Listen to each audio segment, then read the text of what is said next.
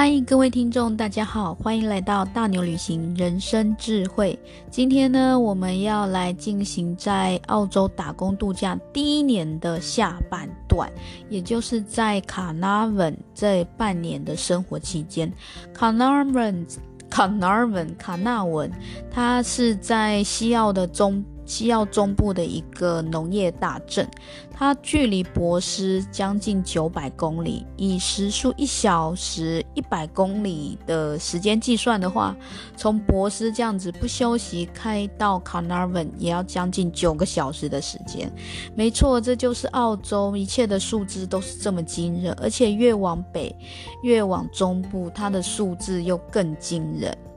那我那时候呢，是先从 Perth 搭长途巴士到一个叫做 Geraldton 的地方，这个地方离博斯市区大概要四个多小时的车程，也就是四百多公里的距离。在那边呢，有朋友，所以就是先在那边过一晚，诶，体验一下那个 Geraldton 是什么感觉。Geraldton 它其实在这边就已经是很跟西南澳不一样的风情了，这边就是有很多很旧的建筑，然后就是。比上不足，比下有余啦。它的风景就是以海边为主，然后整个市区没有什么建设，有点老旧，但是该有的超市什么都有。那就是当成一个中继站，要边旅行呢边到目的地这样子。隔天一就是见完了朋友嘛，然后就感觉到了那个很漂亮的地方。那不过因为朋友是在那边生活，所以他会比较喜欢这。可是以我这个外地人经过的话，会觉得嗯，规模可能比 Perth 还小，但是一想绝对会是比我未来要去的这个镇 Carnarvon 还要大。那短暂的住了一晚之后，隔天的下午六点多继续出发。没错，你这样子算下来，从 Geraldton 到那个 Carnarvon 的话，可能还要再五个多小时的车程，又是一条路啦。那出发之后没多久就开始就天暗了，所以在这一带开始就真的进入到比较蛮荒的世界了。那当然，真的再比上去，你到了。呃，西澳的北部那个 Kimberley 这一区又是真的很不一样的风景，所以到时候在澳洲旅行的时候，我都很怕被游览车丢包，什么都想说自己那边有个小剧场，就想说万一我被丢包了，我要怎样跟袋鼠搏斗，怎样跟这个袋鼠一起在荒野中求生存之类的。因为越北是越荒凉，那种荒凉的情形是我们一直住在台湾西部繁容都市的人很难想象的，所以那时候在澳洲就一直在觉得说，我到底是去澳洲还是去非洲？就很原始这样子。那 Geraldton 出发之后，呃，再到卡纳本中间，我们还会经过一个景点，那个地方叫 Shark Bay。呃，它附近有名的就是潜水的，它是一个潜水圣地，然后浮潜浮潜也可以，然后水非常的清澈，有很多很漂亮的珊瑚。礁超漂亮，到这里的时候，其实距离 Carnarvon 就不远了，也大概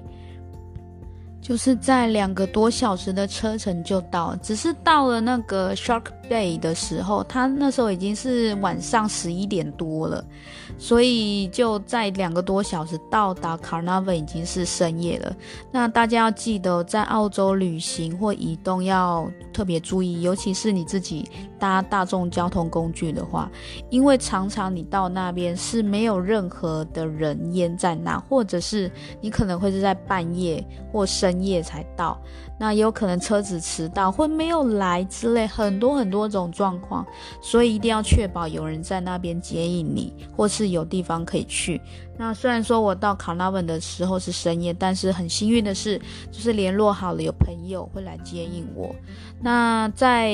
后半段 Caravan 这一这一段时期，这半年其实是真的想一下是这第一年打工度假的精华。那在前半年该有的人脉都已经建立了，然后呃朋友呢也都是会保持联络，也都各分东西。但是有缘分的时候，在一在签证的后，就是在打工度假后半段又重聚在一起了。而这些人是当初一开始在博斯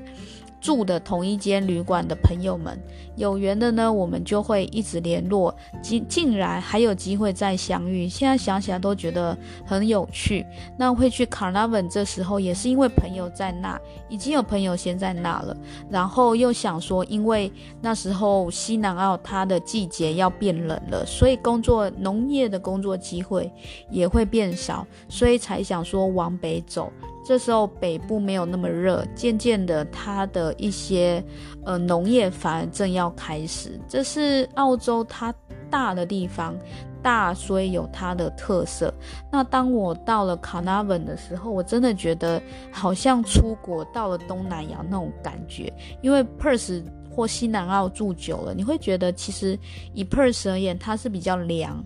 然后比较干爽的，可是到了 Carnarvon 的时候，就是觉得空气闷闷的、湿湿的，然后就很热，太阳很大，他就觉得嗯，有椰子树诶，好像在 Perth 比较难看得到。然后就是到了一个很热带的地方，对。然后在 Carnarvon 这时候呢，总共就是以居住。来而言有四个阶段，一开始我是居住住在当地的那个旅馆，它就是有建成像 backpack 这样子。呃，一个古老的旅馆，那时候朋友就是先帮我们 check in 这样子，在那边住了一个礼拜之后，哇塞，那间旅馆遇到太多疯狂的人，所以跟朋友啊志同道合的一些朋友就决定说，诶，我们自己去找房子找看看，因为我们到的早，所以其实那时候还没有太多背包客，还算蛮多的选择。那最后我们很幸运用，就是说我们四个人，就是我们那时候应该是四个。人还五个人一起住，然后去住一个很像 apartment 的地方，flats，嗯、在 flats 其实就是呃一个小公寓这样一个小空间，然后我们可以完整的拥有自己的居住空间。那小归小，但是该有的都有。重点是都是朋友一认识的好朋友一起住，那生活起来真的很开心。那是。有住进那一间地方，是由我们称之为，嗯，中央公寓招待所。那这个地方呢，就是分起来那个房租也不贵，所以还蛮好的，可以就是一起住这样子。然后那时候因为都是都认识的朋友，然后我们都会再招其他工作的。台湾同胞什么，或是好朋友一起来，所以我们就叫它为中央公寓招待所。那住的第一间旅馆其实才住一个多礼拜。那我们它的名字是 Port Port Hotel，那我就称它为波特旅馆。然后第一个时期是波特旅馆，然后只住了大概一个多礼拜，然后问题很多。后来到了第二个地方呢，就是我们自己租的一个小小的。Unit，它叫中，我们就称之为中央公寓招待所，就是好朋友一起租的短期的地方。不过很可惜的是，这个地方住大概一个月左右吧，那我们就移到了另外一个地方，因为找到了更便宜的地方。这个地方它其实是呃中国的，嗯、与。那个工作就是怎么讲呢？是中国人住的，他们也是在那边拿了工作钱在那边住。那只是有人要回老家还是怎样，就是腾出这些空间来给我们住，用很便宜的价格，比住那个青年旅馆什么都还便宜。这样长期住下，所以我们才决定搬到更便宜的地方住。而且很奇妙的是，就刚好呃那些中国。渔工都回家了嘛，剩下的空间，他们是住在一个很像小社区的地方，诶，刚好都空着。然后那时候台湾的背包客都陆续都来，诶，我就会一直招，一直招，就是莫名其妙那一区就变成台湾社区了。所以李长伯的称号也成从此就成就是发扬光大下去了。那在这个地方呢，我们就称之为第三个时期，就是香蕉旅馆。这个地方就住了真。很久了，因为，呃，即使他们以大大陆的那个呃朋友他们回去，然后几个月也蛮久的哦。然后我们就是在他们这几个月期间这样子住，因为算一算跟我们这个工作到期的时间差不多。那这个地方总共是住了四个月，哇，这一段时间真的过太开心了，因为莫名其妙哦，你是从一个住的地方，一个 uni。本来都是朋友，是同住在一个空间，但是到最后是整个社区你都很认识的时候，就可以每一个地方都去逛，那种感觉真的很有趣。好，香蕉旅馆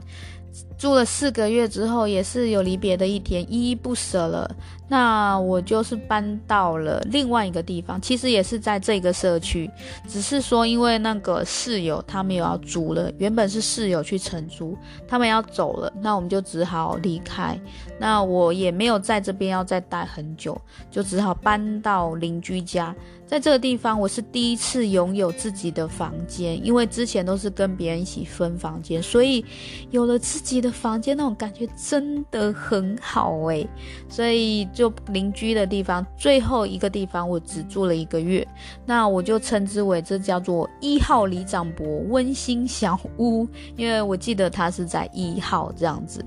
那在中间呢，还有一段时间，呃，那时候是要搬到香蕉旅馆。几天，我有在，我们有在农舍住几天，而那个农舍它离市区非常远，远到说我们也没有车，然后就是在那边就是真的很 很辛苦，就是那个手机啊是完全没有信号的，而且到晚上七点之后就没有电了。哇塞，我们在这个地方住了三天，然后就是前不着村后不着地，然后没有收讯，每天的工作呢就是拿着手机到处去拜，到处去看，那看能不能收到那个很新短短的讯号这样子，然后每晚晚上七点之后没有电，就觉得 好无聊。就觉得人生到底在干嘛？有三天这样很荒谬的期间，不过现在想起来都是一些很有趣的回忆，所以我真的强烈建议年轻人呐，就是在还没有真正定下来的时候，有机会去看看这个世界，体验不同的人生。它在你未来的日子，它会给你一些。养分，这是林怀民讲的嘛？可是真的，它是一种养分，不管是说可以让你快乐的养分，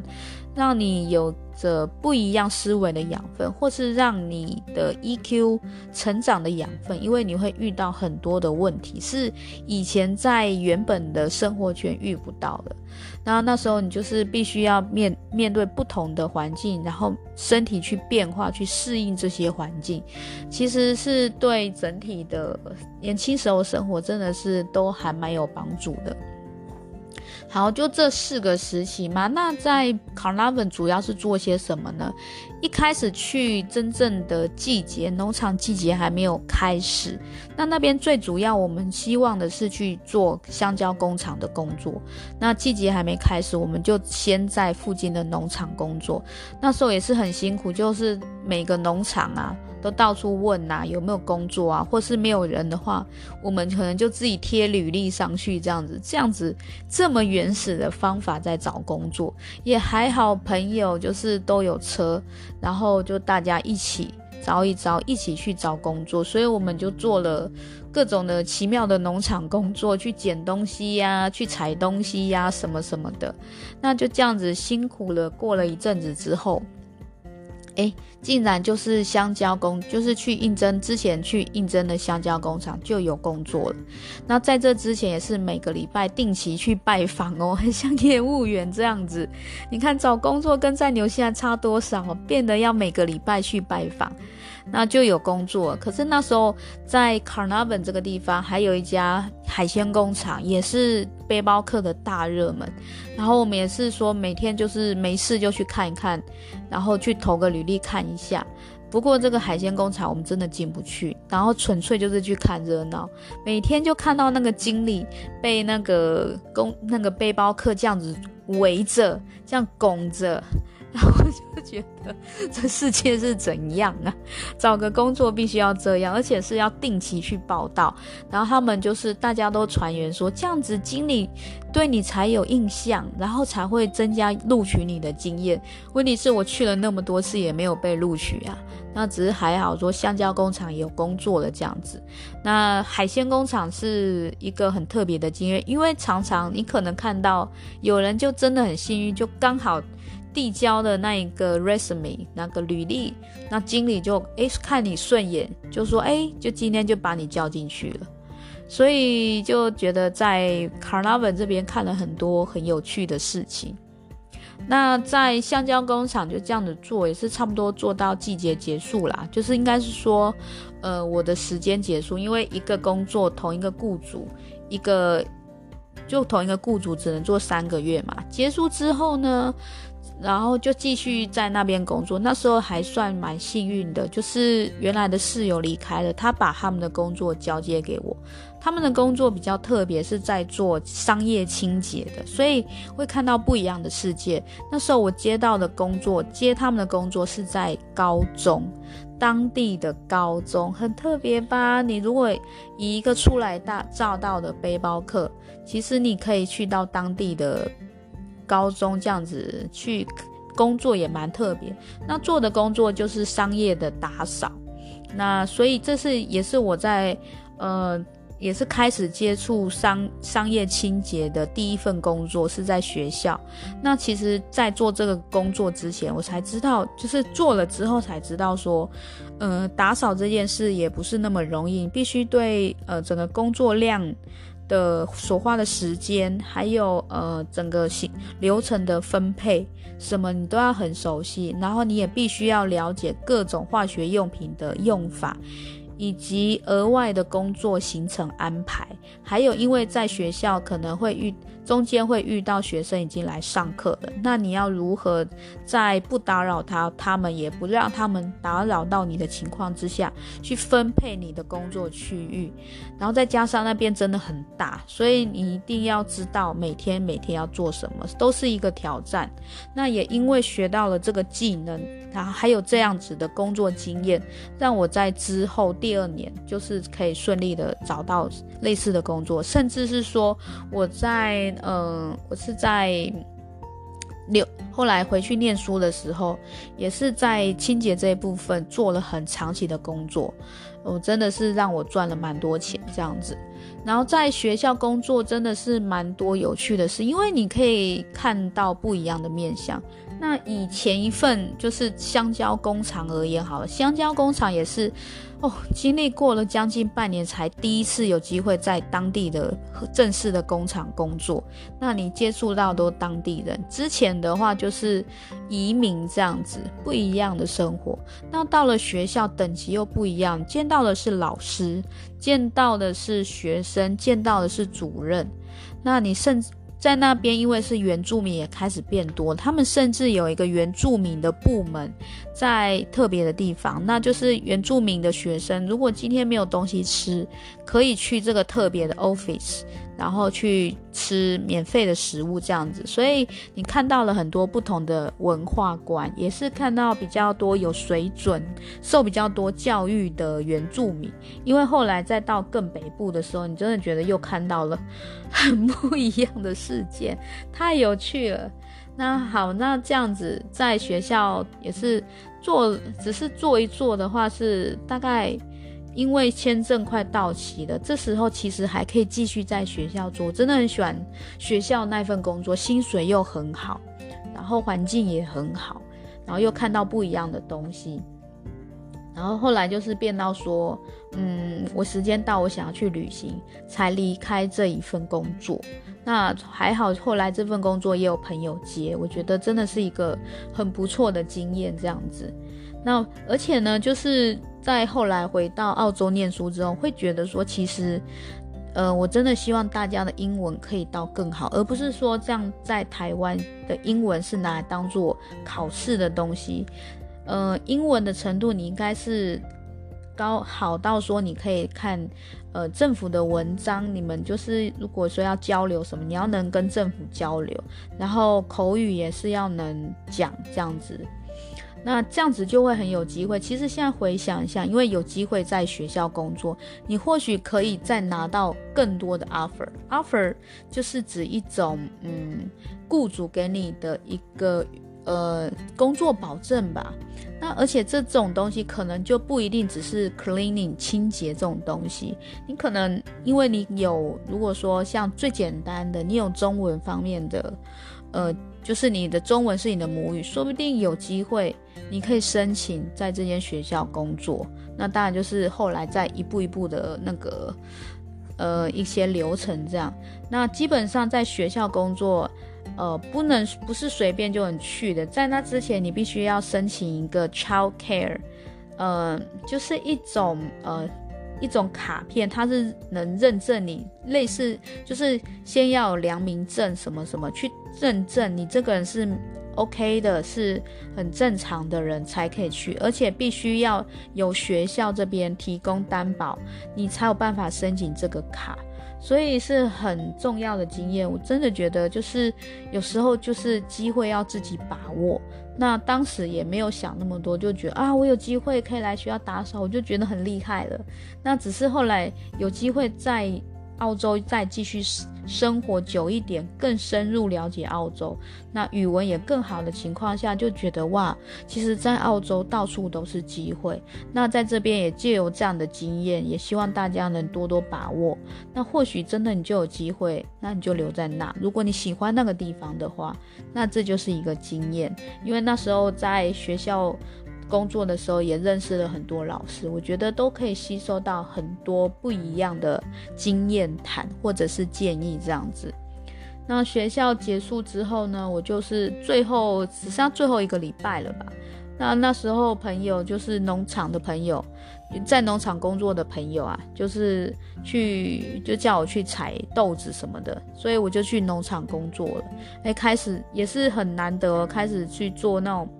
真正的农场工作，因为之前在西南澳工作就是有一天没一天的农场的话，所以真正的农场工作反而是在 Carnarvon 这个地方做比较久的。那时候是采了 chili 啊，采了辣椒啊，采了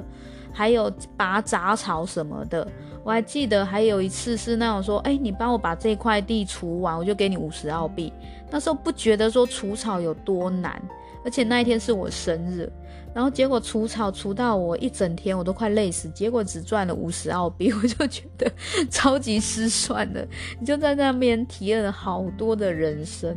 还有好很多事情，还有像那个，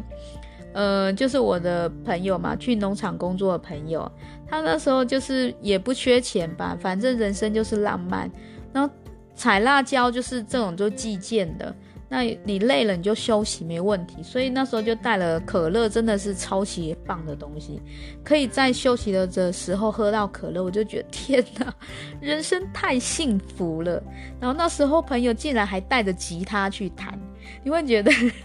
到底是去工作还是怎样？去当陶渊明就对，假借采辣椒之名行陶渊，就是陶渊明生活之史这样子。然后那时候采辣椒也都是狂采这样子，然后采到说老板说，你不要把我辣椒采坏掉，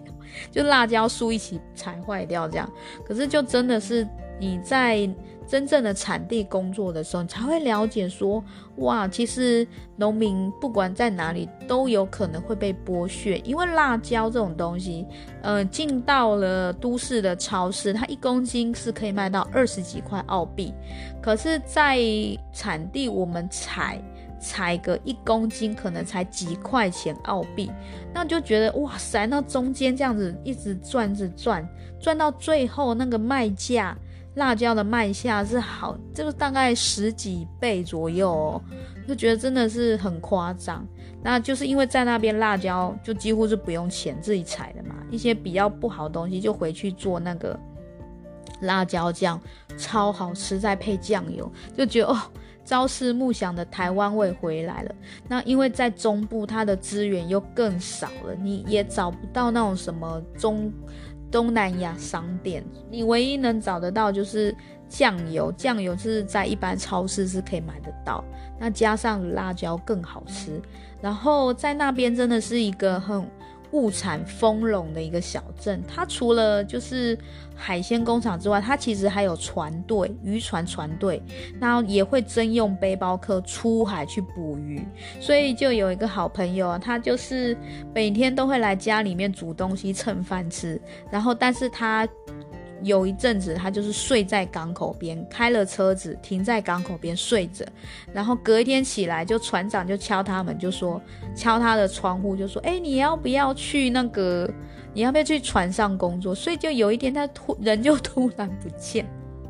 就觉得人生实在太有趣，而且本来前一天还约好说要煮那个什么蓝带气死鸡的，哇！就很兴奋啊，结果突然间就人就不能来了，就觉得哇，真的计划赶不上变化这样子。那还有朋友也是另外去船上煮饭吃，这都是在那边可以做到的工作。然后回来的时候就带了那种新鲜的大明虾、老虎虾，超级大，就是煮一碗啊，就是煮高汤，一只虾煮高汤。它的那个整碗汤的那种鲜味就很够，我这一辈子还没吃过这么好吃的那种鲜虾汤。我竟然就是在澳洲打工度假，一个很很乡下的小镇吃到，那我就觉得哇塞，原来这世界真的有那么好吃的东西耶，而且觉得很感恩，就是吃起来就是台湾的家乡味，然后辣椒酱油，然后有好好吃的面条。哦，我就觉得有时候你生活在虽然物质不是那么充裕的地方，可是呢，嗯、我们自给自足，哎，真的其实过得还蛮快乐。因为后来在那个香蕉旅馆那个地方啊。呃，大家都是在不同的农产区工作，有人是在蔬菜工厂工作，我们是在香蕉工厂。那有人是在海鲜工厂，也有出海捕鱼，或者是有人是在农场到处打工。所以每一家每一户都有好多的蔬菜水果。所以每次去串门子的时候，就去邻居家拿东西，那我们就拿香蕉去换。就觉得哇，这样的日子真的很有趣。这个是以前在台湾真的没有机会遇到的生活。然后放就是周末，可能有人没上班，那我们就去某户人家看电影，那就是去爆爆米花，然后叫所有邻居说：“哎，今晚放电影呢，我们来看电影。”这样子。我现在想起来，这个淳朴的日子真的好好玩哦。另外呢，在 Carnarvon 这边，它还有个很长的海堤。那这个东西我们叫它 One Mile Jetty，哦，这个这不得了了，就是其实，在西南澳我陆陆续续都有钓鱼的习惯，而且你不用很豪华的钓具，你可能买一支两百两三百块钱的钓竿，然后买一些那种呃海鲜或者是什么鱼鱼饵。你其实就可以钓得很好。那在澳洲基本上钓鱼是用那个，不是用浮标，是用呃铅锤，所以你必须要根据那一天的浪的大小，以及你线的粗细，还有你想要钓的鱼它喜欢的那种深度来去做调整，就觉得哇，真的是一个学问，超好玩的。然后而且有那个钓竿甩出去。甩出鱼饵的那一瞬间，我就觉得哇，那种爽度真的很好。有没有出国，你就会开始变成欧巴桑？其实没有，你会变得比较原始。我这一辈子也没有想过我会喜欢钓鱼，就可能因为真的太无聊，再加上钓鱼给我很大的成就感。因为在澳洲钓鱼，西南澳那时候钓的时候，其实环境都很好，没有就很好钓到达。我们可能就是在一个比较人工一点的港口。有个很干净的平台，阳光不太大，带一张躺，带一张椅子，然后带着可乐，然后带着零食，就是那边坐着钓鱼，或戴个帽子，就觉得人生实在是太幸福了。那时候在 Bunbury 就开始钓鱼，钓得很开心。然后鱼呢，到了越北就越大条，哇塞，那而且又是海钓，哇，因为 Jetty 好处就是。和海堤的好处就是可以让你走到比较，呃远远离岸上，然后比较到海海边，所以它的鱼种就更多更大。太幸福了。那缺点就是你如果都自己走，其实真的走很远，然后又要拖着钓具。通常我们都是呃专业一点的，可能就是用个买菜车啊，或者什么轮子车，把所有的给息这样子拖过去。那我们基本都是用背的，一群人。然后在那边的话，就是一开始工作还不稳定，钓鱼几乎就变成我们的正职，每天一定要钓个八小时，早上就要出门钓了八小时才能回家这一种。然后甚至连在镇上啊，一些那个港边啊，它都还有石斑可以钓。诶，第一次钓石斑，它超硬，它可以把身体弯得像钩子一样，勾在那个石头缝间，让你拉不起来。才知道其实有时候你是钓到鱼，只是那个石斑它超猛，就让你以为你勾到石头这样子，太好玩了，很多很多可以玩。那另外呢，在那边的话就是。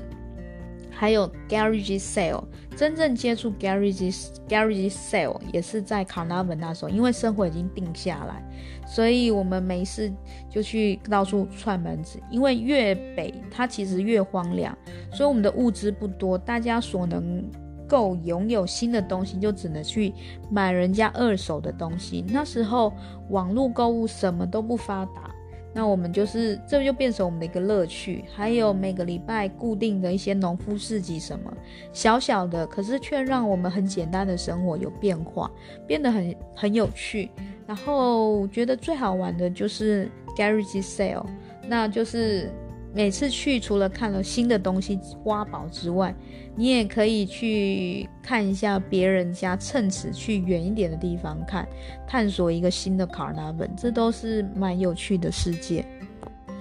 在 Carnarvon 这一带，因为已经变得很温暖，所以在那一边周围都有珊瑚礁，所以趁着有时候就是。室友要出远门，还有空位的时候，我们都是想办法说，哎，可以坐车去嘛。所以在这时候，我其实去了 Blow Hole，它是附近的景点，它的特色就是，哎，当那个浪打上来的来的时候，它石头有一个地方有洞，它就喷出来，然后洒下来的时候会变得像彩虹一样。整个这样子天就是半空中会出现彩虹，很好玩。另外呢，还有 Coral Bay 很知名的一个潜水景点、浮潜景点 Shark Bay，然后那边还有呃豆腐沙什么可以一起游泳。然后 Shark Bay 也是哦，还有 Coral Bay 也是那个我们是坐那种船，那个船是没有动力的风帆，很环保的一个旅行程。然后到了船上之后，我们就开开开。开到海边去，然后船上就简单的 barbecue 可以吃，不会吃很饱，跟后来在凯恩斯那种游轮级游就是很大的船的那种等级是不一样的。可是我后来是比较喜欢西岸的这个潜水的经验，因为哇塞，一潜下去不得了，那底下的珊瑚礁好几层楼那么高。然后，而且它的鱼啊是彩色一整群的，你知道那时候钓鱼魂啊，北魂上身，就觉得哇塞！我今天总不是参加钓鱼团，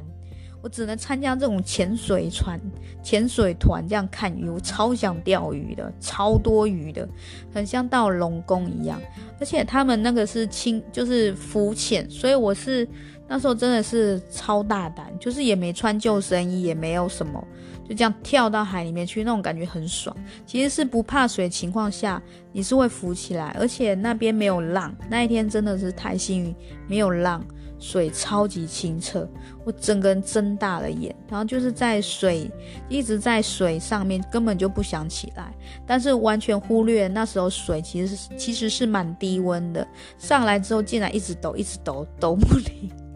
就很好，那个隔壁的阿嬷，她就给我她的那个羊毛毯子，才勉强可以把我的温度拉回来。所以你看，哇，那边真的是美到这样，有没有？然后在 Carnarvon 镇上，它有，它其实蛮大的，它甚至北边啊住宅区或者是市中心，它有内湾的港口，也有对外的港口。很多很多可以去探索，而且走路就可以到。然后另外，因为它本身就是农产的产地，所以它的超市常常会卖很多比 Perth 还要便宜的蔬菜水果。哇塞，在那边真的是蛮蛮精彩的这样子。现在想起来，哎，我真的希望有听以前一起在 Carnarvon 一起居住、一起工作过的朋友们，哇！我觉得那时候可以跟你们这样子一起工作、一起居住、一起玩耍、一起聊天打屁，然后一起干掉当时的老板或同事，真的是很幸福、很开心的一件事。如果你们有在这边听，哇，我谢谢你们。呃，有你们陪伴，然后让我们一起有这一段这么美妙的日子，这真的是，嗯，也是一样 unforgettable，就是它是一辈子会存在心中。那有时候你就是看一下照片，回想起来就觉得哇，自己怎么会有这么好笑的日子？还有农场那一段。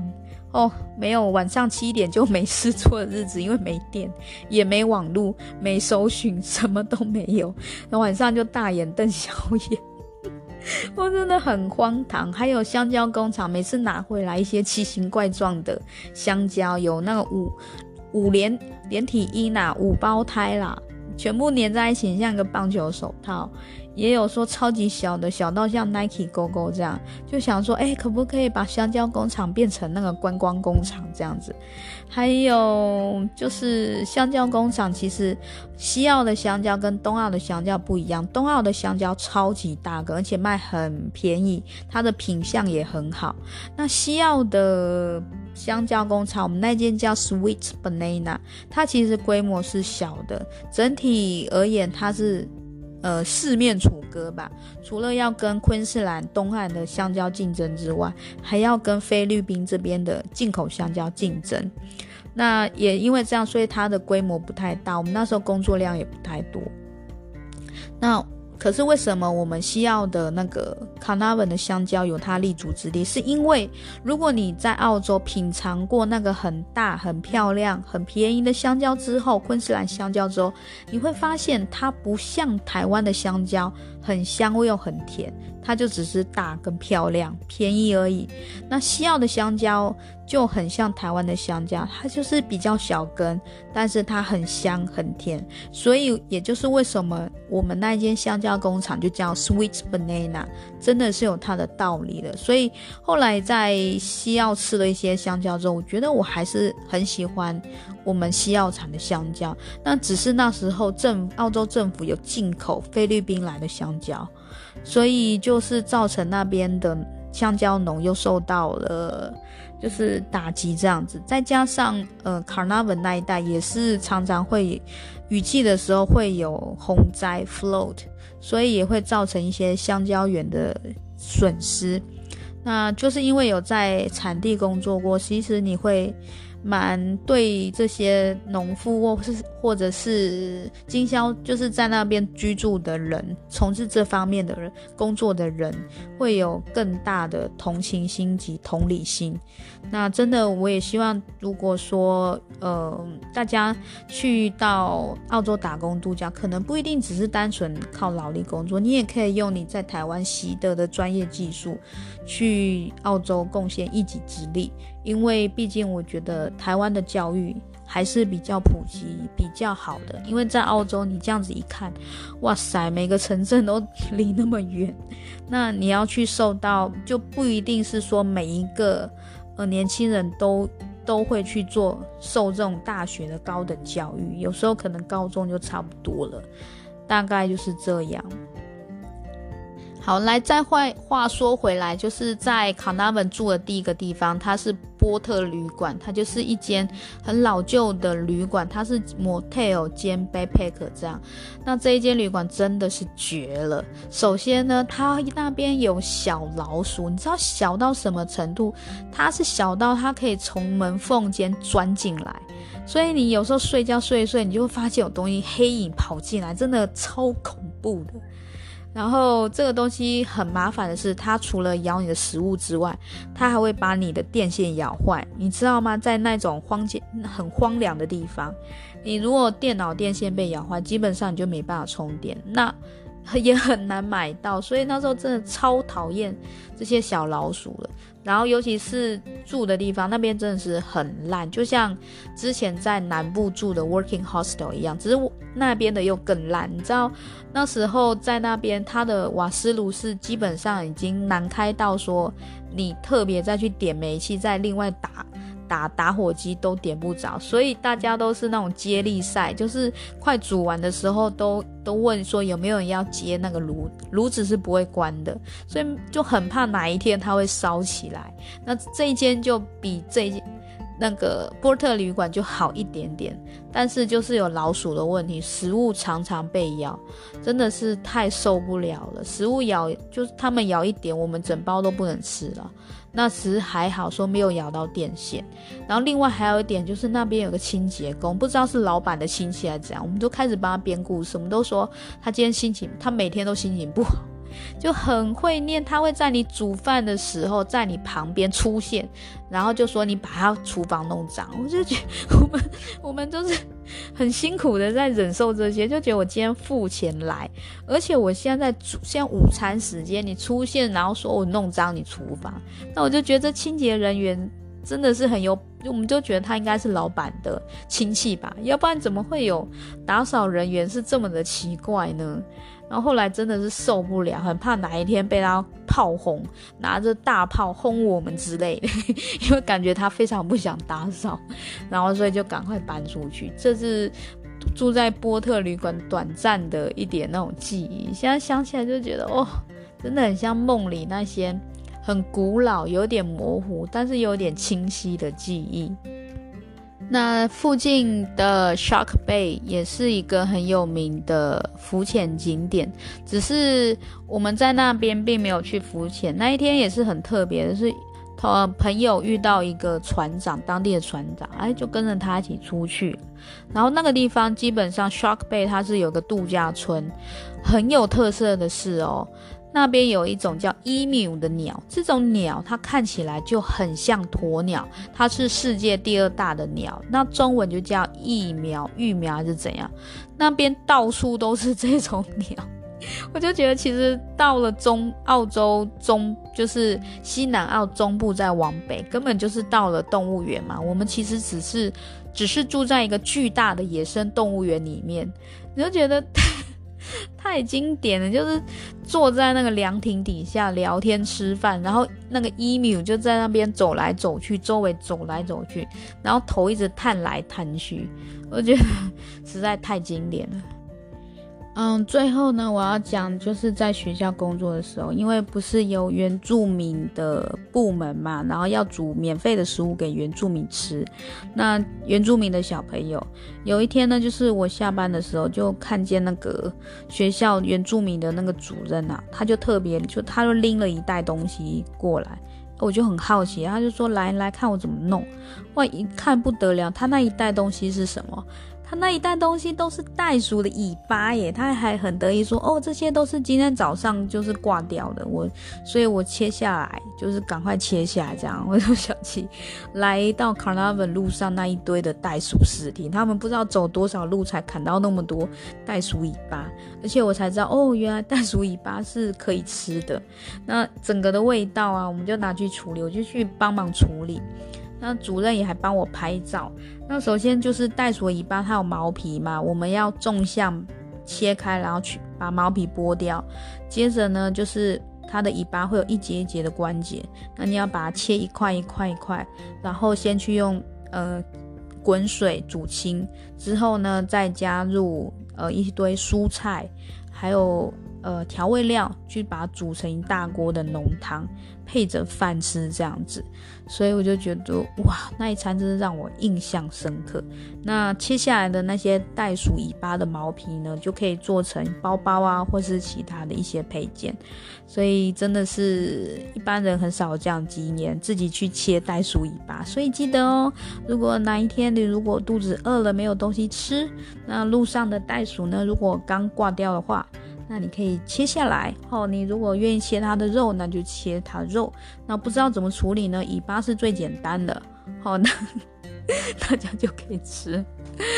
嗯，好啦，今天就是简单的分享一下在卡纳文这一个小镇中部这个小镇的一些生活情形。那当然，在这一带还有很多很不错的镇。那只是啊，附近还有一个很有名的，就是以前它是在澳洲的国中国。虽然是这样子，可是真的，你进到那个地方，你是没有办法盖澳洲的，也不算正式的离开澳洲这样子。那有朋友会特别去，然后买他的邮票这样子。那另外呢，附近还有一个叫 Carosa 的，诶，应该那个是在更北，那也是一个工业之城，然后薪水很高，问题是房租也很贵，然后有时候没有工作，那你基本上也不能住在那。都是一些很特别的矿业城市，造就一些很特别的生活文化。那这些就是之后我们有机会再跟大家分享。谢谢今天各位的收听，我们下次再见。